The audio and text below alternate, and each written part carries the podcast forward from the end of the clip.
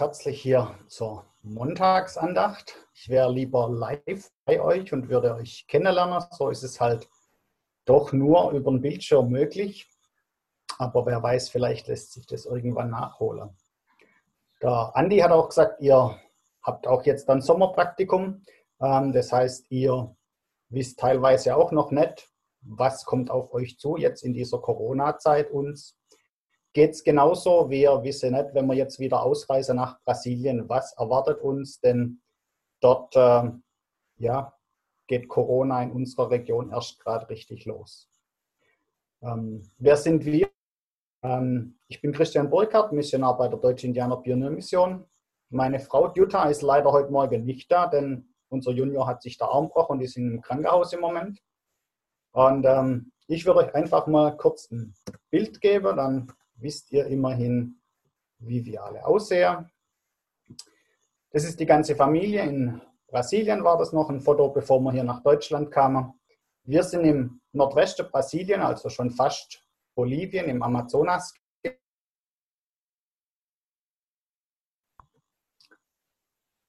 Das äh, unterwegs sein. Ist dort ähm, herausfordernd. Wir sind viel unterwegs in die einzelnen Siedlungen und äh, ja, irgendwie geht die Bildershow hier nicht. Wenn ich einen Bildschirm freigebe, es zeigt nur das eine Bild. Das irritiert mich jetzt. Ähm,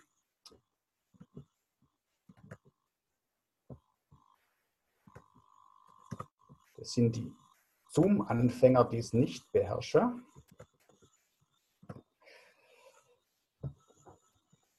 So, genau, jetzt kommt es durch, ne? das Bild, genau. Ja, wir sind viel unterwegs. Äh, 20 Mal so groß wie Deutschland.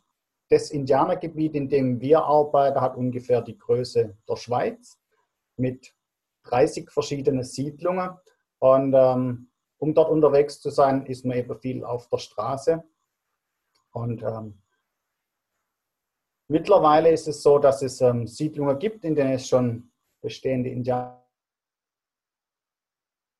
wir evangelistische Einsätze und ähm, ja, versuche dort im ganz normalen Alltag mit Menschen in Kontakt zu kommen und äh, Okay, also die Bildershow läuft nicht weiter, aber ich drücke sie einfach manuell durch.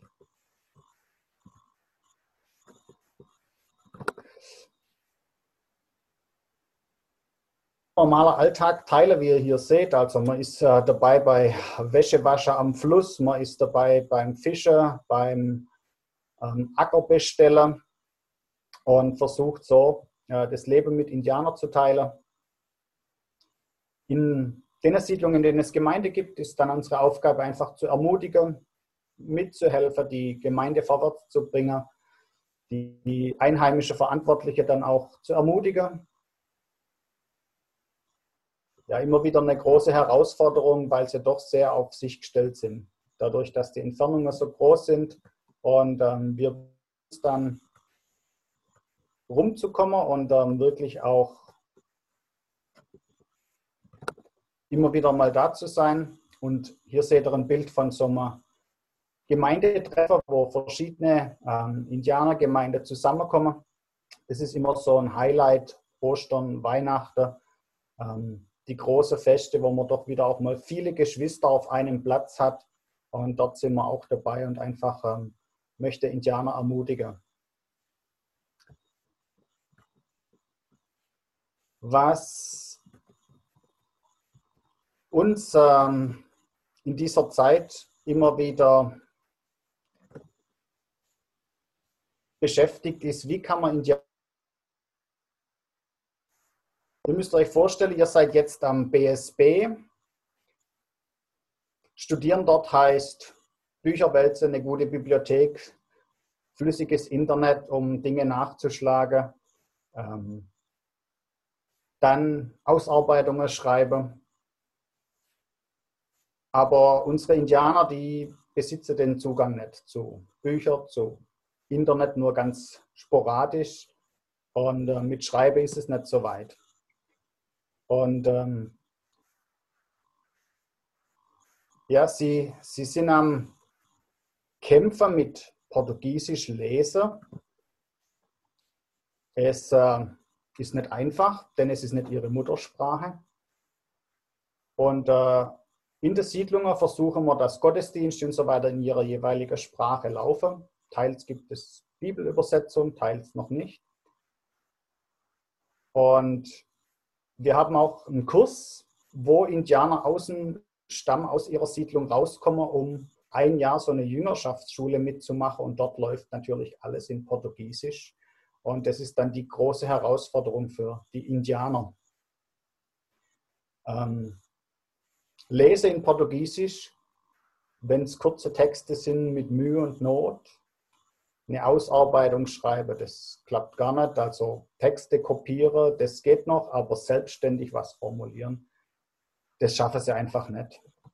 Und ja, so waren wir gefordert zu überlegen, wie, wie kann man Menschen unterrichten und lehren, wie können sie lernen,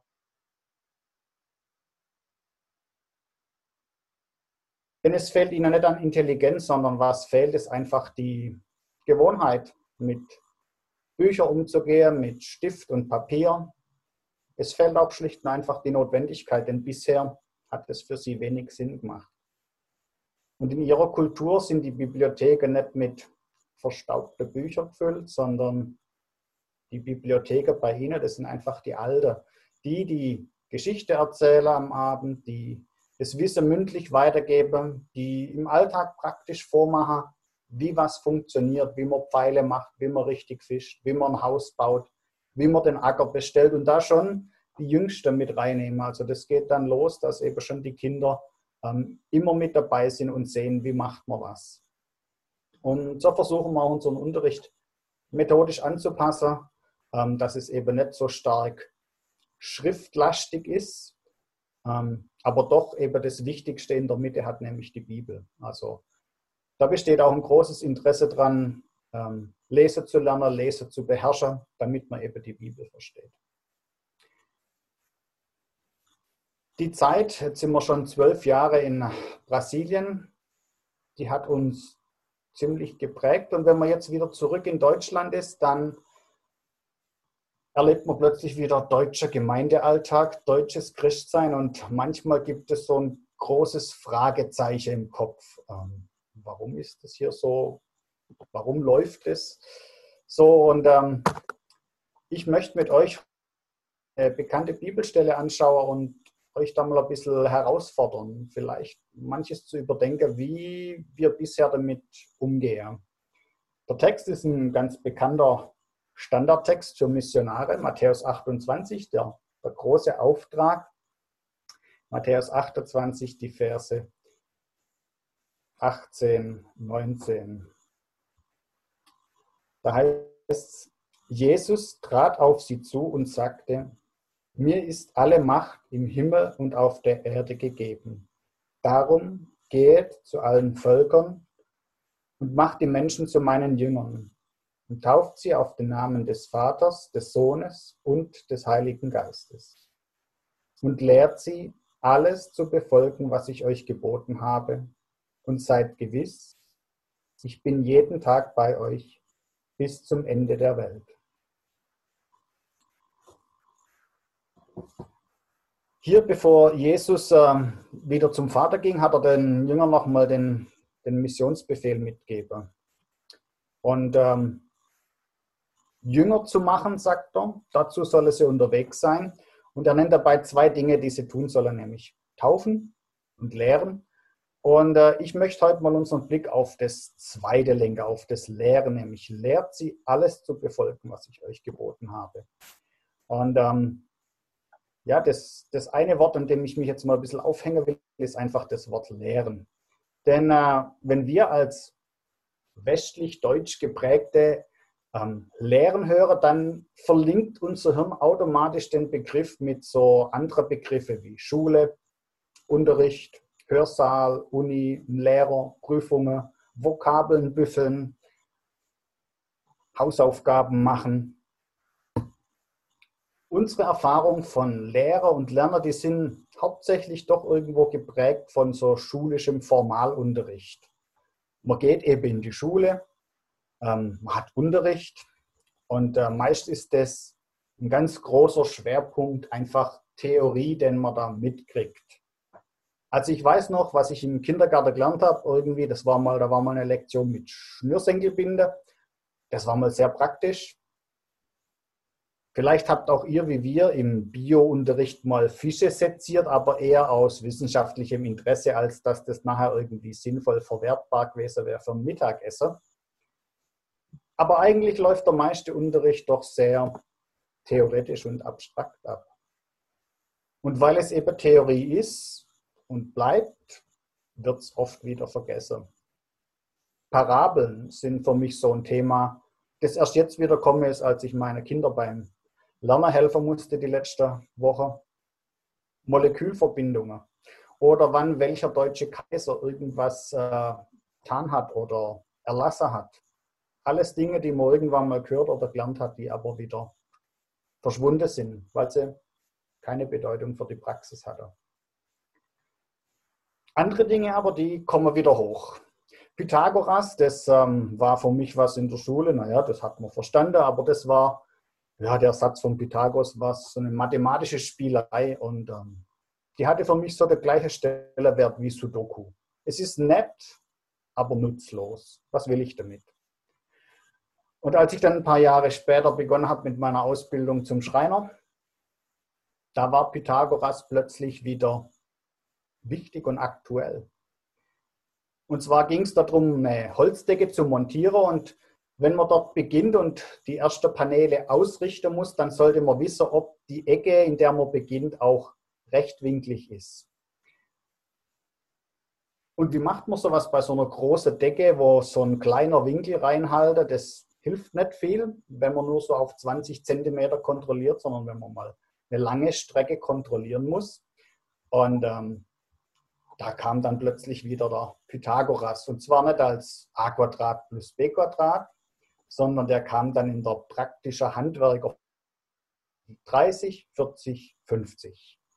Also ich messe von 30 Zentimeter in die eine Richtung die Wand entlang, 40 Zentimeter in die andere und dann muss die Diagonale zwischen den beiden Punkten 50 cm sein. Ist die Distanz größer, ist der Winkel größer als 90 und ist die Distanz kleiner, dann sind es weniger als 90 Grad. Und das Gute ist, man kann einfach die, die Zahlen, die kann man auch beliebig ähm, hoch multiplizieren. Also aus 30 kann man auch 90 machen oder 3 Meter und 4 Meter und dann sind es eben 5 Meter. Und so hat der Pythagoras plötzlich für mich eine praktische Bedeutung behalten. Und ja, er ist hängen geblieben. Ich habe ihm sogar mittlerweile der Indianer beibracht, nicht als Satz des Pythagoras, sondern einfach nur die 30, 40, 50 Regel. Ähm, mittlerweile wollen sie auch immer wieder mal Häuser nach westlichem Stil mit Fundament und Mauern und so ein bisschen. Und eben um das Fundament in Winkel zu setzen, da haben wir dann plötzlich mit Pythagoras geschafft, ohne dass der Name gefallen ist. Und so ist es in, mit manchem, das man in unserer Ausbildung lernen, irgendwann kann man es vielleicht mal anwenden. Aber ganz oft ist es so, dass beim Lerner oft nicht deutlich gemacht wird, wofür man es mal brauchen könnte. Wozu könnte man das nutzen? Und es bleibt so eine, eine abstrakte Theorie. Und ähm, weil das aber unsere Grundidee von Lehrer und Lerner ist, dass man halt einfach Wissen rüberklatscht und den Lehrplan abhakt. Darum ist es jetzt ja auch in Zeiten von Corona kein Problem, wenn YouTube unsere Kinder unterrichtet und man dort die Filme durchlaufen lässt. Denn dort werden Wissen und Info ja auch irgendwie weitergeben und oft sogar spannender und ansprechender aufbereitet, wäre das im normaler Unterricht kann. Aber die Frage ist, reicht es? Ist das Lernen und Lehren. Ich bin Hobby-Imker und ähm, ich weiß noch, als ich meinen ersten Bienenkasten hinter im Auto drinnen hatte und heimgefahren bin, um den in den Garten zu stellen. Und ja, man hatte vorher in der Winterzeit viele Bücher über Bienen und Imkerei gelesen und ich habe gedacht, naja, das hast du jetzt drauf, weil letztendlich hast du jetzt da drei, vier Bücher gelesen und das wird schon laufen. Und als dann die Kiste stand, ein paar Tage später mal vorsichtig den Deckel aufgemacht, um reinzuschauen.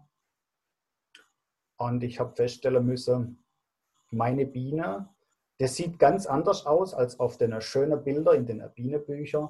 Die verhalten sich anders, als es irgendwelche Diagramme und Texte in den Büchern beschreiben. Und ich war völlig verwirrt. Und ich wusste nicht, was jetzt machen sind meine Bienen okay, sind sie nicht okay. Und ähm, so habe ich einen, einen alten Mann im zwei Ortschaften weiter angerufen, von dem ich wusste, er imkert. Und ja, habe ihn gebeten, mal vorbeizukommen, weil ich gesagt habe, meine Bienen sind nicht in Ordnung. Das sieht total schräg aus hier drin in der Kiste. Und er ist dann gekommen und äh, hat, wir haben das zusammen durchgeschaut die verschiedenen Bienen war bezogen und ähm, er hat gesagt, ne, alles in Ordnung. Und so bin ich über die, über die Sommersaison immer wieder mit ihm zusammen unterwegs um live mit ihm am Bienenstand zu sehen, wie macht man denn das? Eine Kontrolle im Brutkasten von Bienen. Wie erntet man Honig? Und ähm, es war was ganz anderes als einfach sich ein Buch anzuschauen und dort nette Bilder zu sehen, wie es funktioniert. Und das ist auch das Interessante bei Indianern. Indianer möchten kein Handbuch, die brauchen kein Konzept und äh, keine ja, Formeln, sondern Indianer möchte einfach sehen, wie funktioniert es. Sie möchte hinschauen können und sagen, ja, okay, du magst es so, du drehst hier die Schraube so rum rein und ein Lerner einfach durch mit dabei sein. Und ich denke, äh, das ist was, was wir in Deutschland ein bisschen verloren haben. Bei uns hat dieses äh, Dabeisein und einfach Abschauen nicht mehr den Stellerwert. Ich weiß noch, wie es bei uns in der Schule oft äh, hieß, man soll nicht kopieren, sondern kapiere. Und äh, für Indianer ist es nicht unbedingt kapiere, sondern man kopiert eher mal und ich es genauso mache, wird es bei mir auch funktionieren. Und so lebe Indianer sehr davon, Dinge abzuschauen, Dinge nachzumachen. Aber wir, durch unsere Prägung, wir wir besitzen ein ganz anderes Konzept von Lerner und Lehrer. Und unsere Idee von Lerner im Sinne von Wissen sich aneignen, das beeinflusst auch unsere Umsetzung von Matthäus 28 und auch unser Christsein insgesamt. Weil wir so von Lehrer und Lerner denken, sitzt ihr jetzt im Unterricht, ihr habt Vorlesungen, ihr macht Ausarbeitungen und lest viele Bücher. Darum gibt es in mancher Gemeinde Bibelstunde oder teils eben auch nimmer, wie ich den Heimatdienst über feststellen musste. Und ähm, wenn sich jemand bekehrt, dann gibt es in der Gemeinde einen Glaubensgrundkurs oder einen Alpha-Kurs für die Interessierte. Aber letztendlich ist das Format doch immer sehr ähnlich, denn es ist ein Frontalunterricht über ein Thema. Jemand spricht, jemand ähm, präsentiert es mal mehr, mal weniger peppig und ansprechend, je nach PowerPoint, die er hat oder Redegabe, die er besitzt. Aber letztendlich ist es immer doch, ich sage mal ein bisschen böse, eine, eine Infoveranstaltung. Wissen wird vermittelt. Danach kann man ja eventuell immer Glaubensgrundkurs oder so noch zusammensitzen bei Chips und äh, was weiß ich, was es zu knabbern gibt und drüber sprechen. Aber man kennt den anderen ja gar nicht so in seinem Alltag. Wie er wirkt und ähm, ja, das umsetzt, über das man redet, das weiß man nicht. Und darum kann viel kaschiert und versteckt werden. Die Tiefe, weil man sich ja auch nicht wirklich kennt. Und dadurch koppelt sich unser geistliches Leben ein Stück ab von normaler Alltag. Es greift nicht so ineinander, sondern bleibt irgendwie so eine Parallelwelt. Und das ist was, was ich bei Indianern nicht so erlebe. Bei uns geht der theoretische Unterricht brutal schnell. Wenn ihr an der Bibelschule seid, ähm, die Themen, die rasseln nacheinander durch. Ähm, ihr habt kaum Zeit, es eigentlich wirklich zu verarbeiten. Und in meiner Bibelschulzeit hieß es dann mal, naja, die nächsten zehn Jahre, wenn hier der Unterricht fertig ist, könnt ihr das verarbeiten und damit klarkommen. Und so ist es bei uns einfach so, dass der Kopf oft voraus ist mit dem, was er weiß, aber wir das Gehörte und Gelernte eigentlich noch nicht umsetzen können. Und für Indianer funktioniert das überhaupt nicht. Hier geht theoretischer Unterricht ganz langsam vorwärts. Denn das, was man hört und was man bespricht, das muss dann auch irgendwie in den Alltag rein. Und zwar ziemlich gleich. Und so kann es sein, dass man ein Thema zigmal wiederkäut. Ich weiß noch, an so einem großen Indianerfest ähm, wollte sie das Thema Gleichnisse und ich habe dann äh, vier verschiedene Gleichnisse vorbereitet, Botschafter dazu, mit viel Anschauung natürlich, mit Zeit für Diskussion und ich habe am Eröffnungsabend das erste Gleichnis gemacht vom Haus auf dem Sand und vom Haus auf dem Fels und hatte das dann illustriert mit Sand und einem Kübel Wasser und einem Stein und habe damit Holzklötzle Häuser draufgebaut und dann haben wir das Haus auf dem Sand weggeschwemmt mit dem Wasser. Und ich habe gedacht, naja, das, das ist jetzt ja eingängig gewesen, das hat jeder jetzt kapiert. Am nächsten Tag morgens kommen sie auf mich zu und sagen, du mach das von gestern Abend nochmal. Und so haben wir an diesem einen Wochenende vier Stunde das Gleichnis vom Haus auf dem Sand und das Gleichnis vom Haus auf dem Fels durchgenommen. Wo man darüber gesprochen hat, was heißt es in der Praxis, ist immer länger geworden. Ähm, und das ist was, was ähm, ja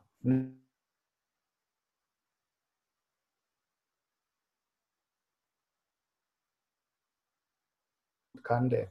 Da konnte keiner sich hinter ein paar nette Worte verschanzen und verstecken, sondern ähm, da ist richtig nachbohrt worden. Deutschland stimmt unsere Idee von Lehrer und Lerner überhaupt, ist es einfach ausreichend in Gemeinde, wenn wir Infos und Wissen vermitteln. Das nicht so eine Art von Lehre im Kopf hatte. Und möchte mit euch anschauen, warum ich der Meinung bin. In der Evangelie findet ihr Jesus sehr oft unterwegs und er ist dabei zu lehren. Wirklich oft. Teils mit den zwölf Jüngern allein, teils mit großer Menschenmenge. Aber das Interessante ist, dass in den meisten Fällen, in denen die Bibel dann mit einer Lehre beginnt, irgendein eine Verankerung im Alltag da ist. Eine Situation, eine Problematik und Jesus nutzt die Situation. Das sind zum Beispiel Jünger, die sich streiten, wer ist der Größte im Himmelreich. Und ähm, Jesus nutzt dann die Gelegenheit, um über wahre Größe zu lehren. Jesus heilt einen Blinde und die Menschenmenge ist aufbracht und außer sich diskutiert, ob es okay war, denn zu heilen am Sabbat oder nicht. Und Jesus nutzt diesen ganzen Tumult, um über geistliche Blindheit zu sprechen. Alles, was Jesus so gelehrt hat, hat seine Verankerung in einer, in einer Situation, ist mehr oder weniger kein Vortrag, der programmtechnisch erarbeitet wurde, sondern der aus der Situation rauskommt. Und wenn wir dann noch schauen, wie viel er gelehrt hat, die Jünger, die waren drei Jahre mit ihm konnte ihn rund um die Uhr beobachten. Das war echter Anschauungsunterricht. In meiner Wehrdienstzeit bei der Bundeswehr, da war es auch so, dass man seine Stubekameraden keine Ahnung hatte, mit wem kommt man zusammen. Ich kannte keinen einzigen. Aber nach ein paar weniger Wochen zusammen schwitzen und 24 Stunden rund um die Uhr einer auf dem anderen zu sitzen und miteinander zu schuften, da hat man plötzlich die Schwäche und die Stärke des anderen erkannt. Da konnte man den einschätzen. Und ich denke, so war es auch mit Jesus und den Jüngern. Die Jünger, die haben Jesus erlebt, wenn er müde war, wenn er glücklich war, wenn er total frustriert war oder wenn er begeistert war. Sie haben ihn erlebt, wie er reagiert, wenn Pharisäer ihn angreifen. Sie haben ihn aber auch erlebt, wenn eine Samariterin kommt, ein Wunder zu tun.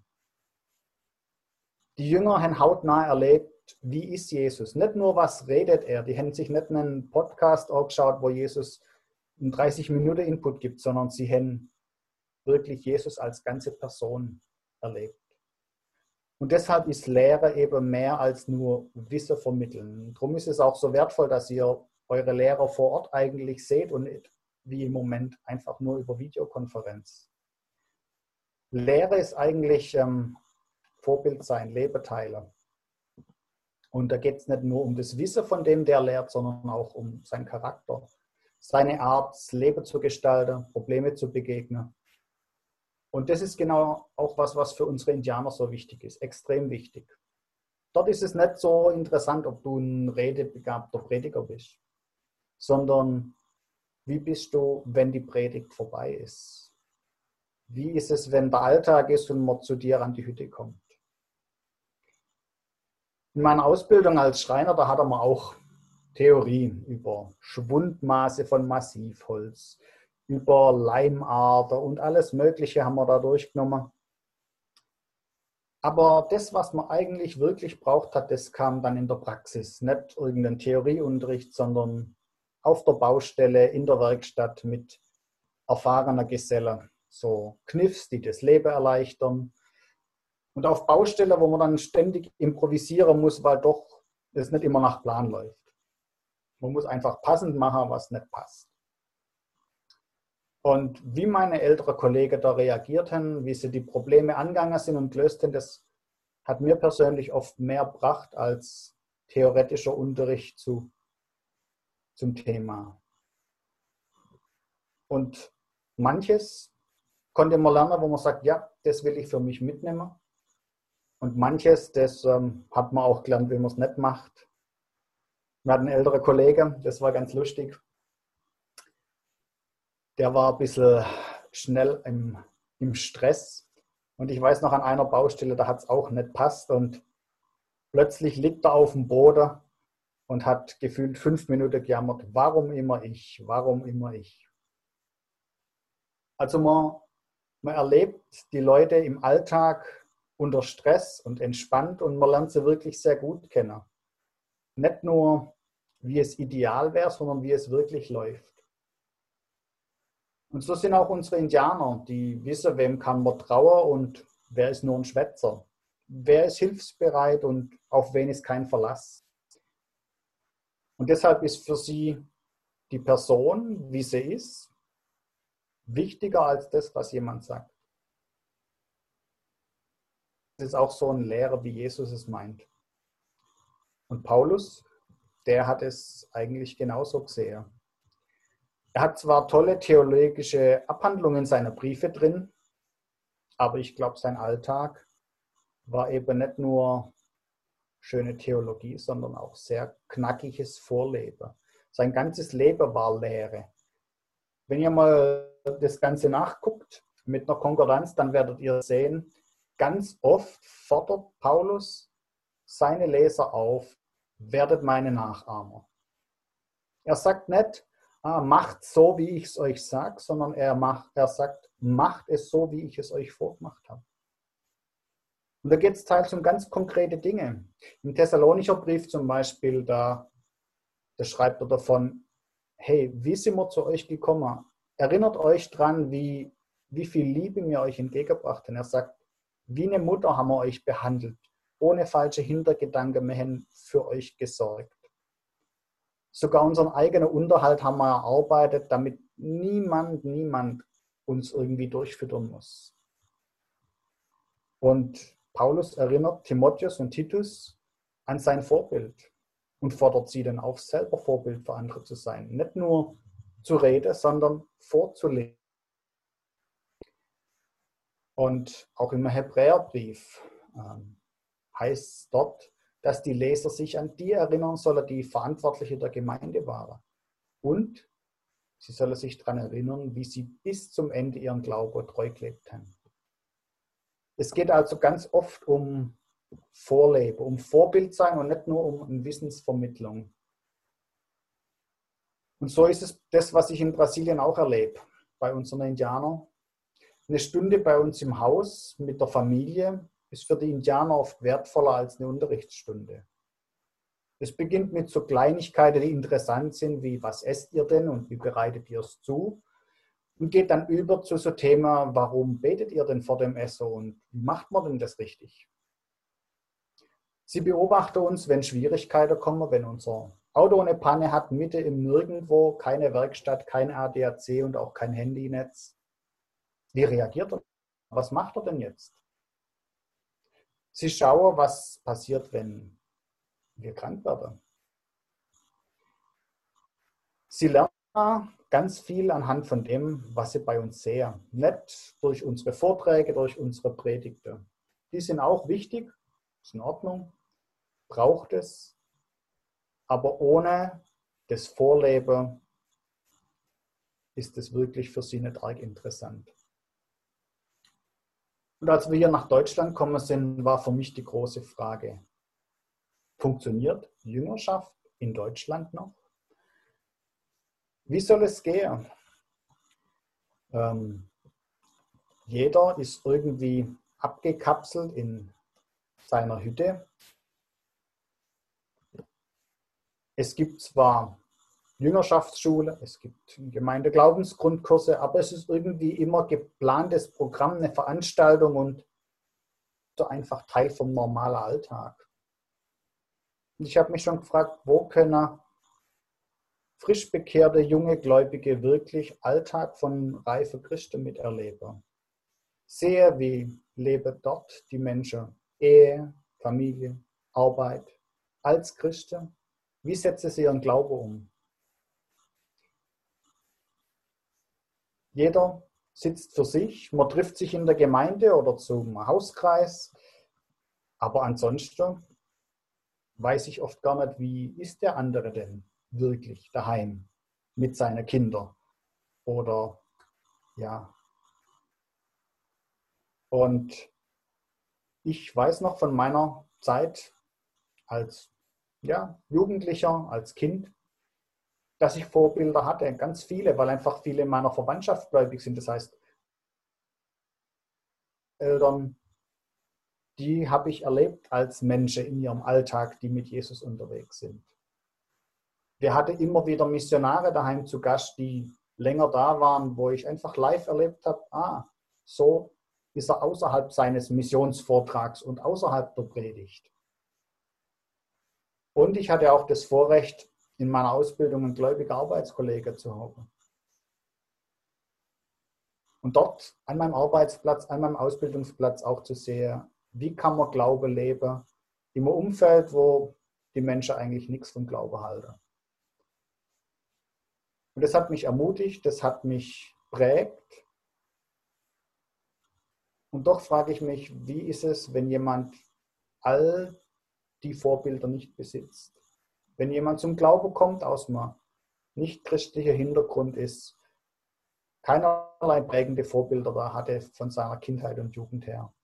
Wo kann er abschauen? Wo kann er lernen? Wie geht es in der Praxis? Was sind meine ersten Schritte, mit Jesus unterwegs zu sein? Und zwar nicht nur in einer Theorie, im Vortrag, sondern wie macht es jemand? Für meine Indianer ist es einfach. In der Siedlung hat niemand Privatsphäre. Alles ist mehr oder weniger öffentlich, jeder bekommt es mit, entweder live oder es wird darüber gesprochen, das Gute wie das Schlechte. Werden die Menschen nicht die, die sich gut präsentieren und darstellen können, sondern Vorbilder werden die, die sich über eine lange Zeit durch ihr Rede, durch ihr Handeln es erarbeiten. Diesen Status vertrauenswürdig vorbildlich. Man hat einfach so viele Berührungspunkte im Alltag beim Zusammenarbeiten, ohne dass es irgendwie ein Programm ist. Und das ist meine Frage in Deutschland. Wie können wir wieder Möglichkeit geben, zu lernen durch Vorbilder? Vielleicht ist es ja auch mal ein Thema für euch in praktischer Theologie. Ähm, wie kann man Jüngerschaft gestalten, ohne dass es nur ein Kurs in Erlebnispädagogik ist, sondern Jüngerschaft wirklich praktisch. Wo kann man Häuser öffnen, wo können sich Familien öffnen, damit frisch Bekehrte wirklich Anleitung und Begleitung von reifer Gläubiger bekommen. Einfach durch Anschauungsunterricht. Und ähm, ja, das ist, denke ich, die große Herausforderung. Deutschland braucht wieder wirklich ähm, Jüngerschaft. Nicht nur Evangelisation, damit Menschen sich bekehren, das ist auch wichtig, das äh, ist ein großes Thema. Der Friedhelm hat es schon angesprochen, sind wir von der DIBM unterwegs. Ähm, dort ist eine große Arbeit ähm, im Gang, weil einfach dort wirklich äh, Gemeinde Mangelware ist, Evangelium unbekannt ist und die Leute teils nicht mal wissen, warum Weihnachten gefeiert wird. Aber es geht ja auch weiter. Es geht darum, solche Menschen, die sich dann für Jesus zu entscheiden, wirklich auch ähm, zu prägen für ein Leben, wie, wie folgt man Jesus nach. Und ähm, das ist, finde ich, die große Herausforderung, die Jesus hier in Matthäus 28 ähm, uns stellt. Er sagt, lehret sie, alles zu befolgen, was ich euch geboten habe. Und ähm, dieses Lehrer, das muss nicht unbedingt eben durch Prediger sein. Es ist wichtig, dass man dort auch immer wieder mal ein Zeugnis gibt, aber ganz viel macht ihr einfach durch das, wie ihr seid, wie ihr euch verhaltet. Das gilt auch jetzt für eure Praktikas. Vielleicht habt ihr Praktikas, wo ihr nicht den Einsatz machen könnt, den ihr euch erhofft habt. Vielleicht ähm, läuft es ganz anders und ihr habt weniger die Möglichkeit zu Predigter, Andachter, Botschafter zu machen. Aber ihr könnt Prediger, Lehrer durch die Art und Weise, wie ihr seid. Und dazu möchte ich euch ermutigen, dass ihr die Chance nutzt, Zeuge zu sein und ähm, wirklich dort auch ähm, ja, ohne Worte Jesus vorlebt denke, das ist wichtig und uh, das brauchen wir in Deutschland wieder ganz stark, dass Menschen sehen können, was es heißt, als Christ zu leben. Ja, das wäre es von meiner Seite. Ähm, ich würde dann Friedhelm wieder abgeben und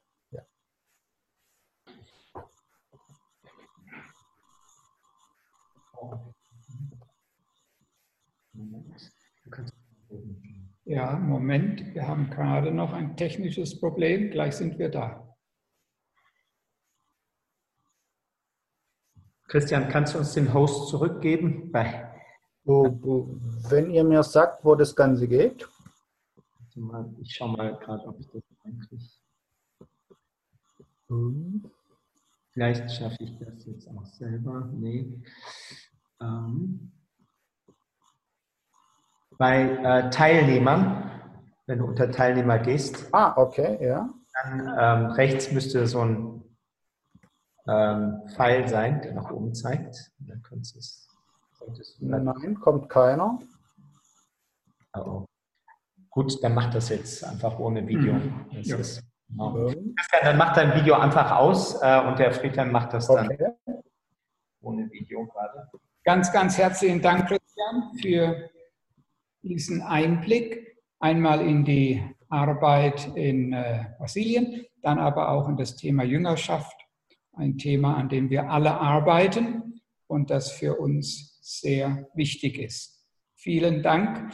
Wir wünschen dir und deiner Familie ähm, Gottes Segen für den weiteren Dienst. Ich sehe gerade, wir haben mh, hm, eine Frage bekommen an den Christian und zwar, Christian, in welchem Gebiet warst du mit deiner Familie im Einsatz? Wie haben deine Kinder das Ganze erlebt?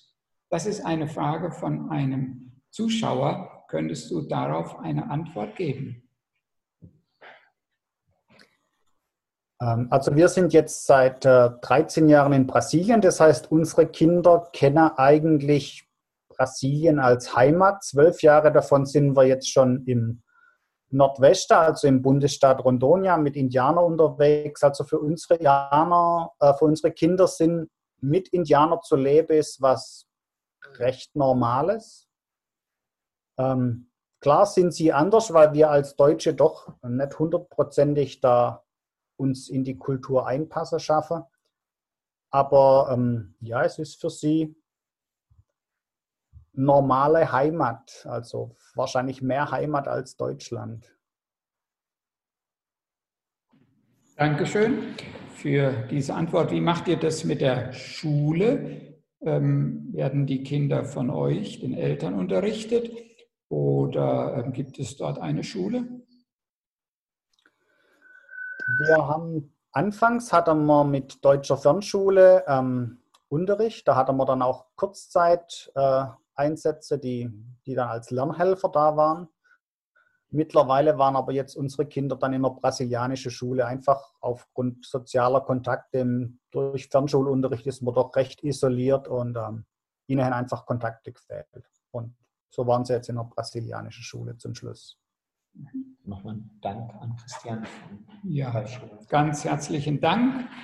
Ähm, auch Ralf Schowalder dankt herzlich für die bedenkenswerten Anregungen, gerade im Kontext einer Bibelschule. Ja, dann sind wir zum Ende unserer heutigen Montagsandacht gekommen. Wir wünschen dir und deiner Eva und der Familie Gottes Segen für den Heimataufenthalt im Schwabeländle, aber auch für alle Dienste, die im Stand ähm, zu tun sind. Und dann natürlich hoffen wir, dass ihr eines Tages wieder ausreisen werdet, um eure Arbeit in Brasilien weiterzutun. Ich schließe jetzt noch mit einem Gebet und Segen ab und damit kommt dann unsere Andacht zum Ende. Lieber Vater im Himmel, wir danken dir für den Einblick in die Arbeit dort in Brasilien.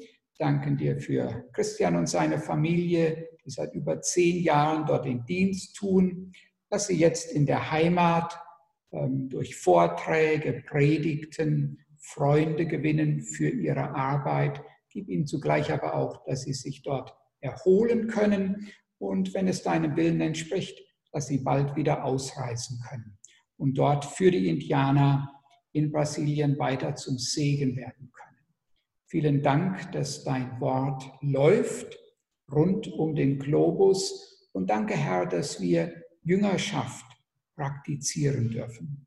Du hast es uns heute Morgen wieder ins Stammbuch geschrieben. Das Entscheidende ist unser Leben und nicht die Worte. Beides muss übereinstimmen. Hilf uns, dass dies gelingt und dass wir mit unserem Leben wirkliche Vorbilder sind und nicht nur mit unseren Worten. So segne uns, lieber Vater im Himmel, in dieser neuen Woche. Geleite uns durch deinen Heiligen Geist Lass uns für andere Menschen zum Segen werden und gib, dass wir alle unsere Aufgaben mit deiner Hilfe erfolgreich erfüllen können. Amen.